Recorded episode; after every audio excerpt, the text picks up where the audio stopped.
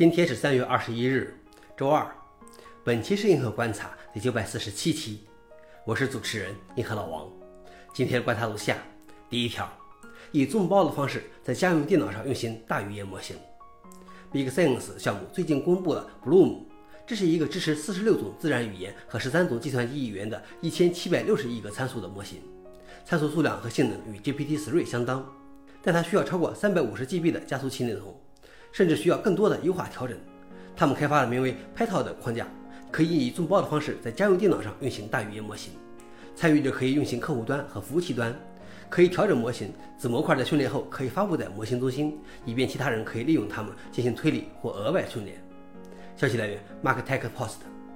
老王点评：果然，这种众包式的 AI 模型出现了，这可以有效避免 AI 被垄断。第二条是，谷歌将某多多应用标记为恶意程序。谷歌周一出于安全理由，从其官方应用商店下架了某多多应用，将其标记为恶意程序。谷歌说，这个应用的非谷歌商店版本被发现含有恶意软件，已经通过谷歌商店保护进行防范。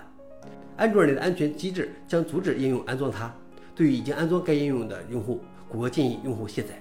当然，由于众所周知的原因，该应用主要出现在谷歌应用商店之外的厂家商店中。在这之前，多个中国安全研究人员披露该应用包含有恶意功能。居然利用连日漏洞提权来阻止卸载并监视用户。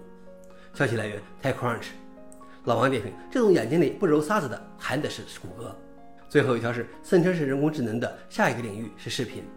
几个月来，像都易和稳定扩散这样的服务一直在创造美丽的、引人注目的、有时令人不安的图片。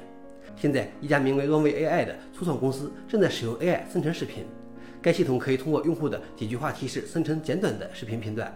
目前已经可以在几分钟内生成几秒钟长度的视频。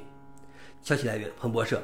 老王点评：逼真的图像已经可以生成，那么生成视频所需的就是更多资源。将来全 AI 创作的视频电影指日可待。以上就是今天的硬核观察。想了解视频的详情，请访问随附链接。谢谢大家，我们明天见。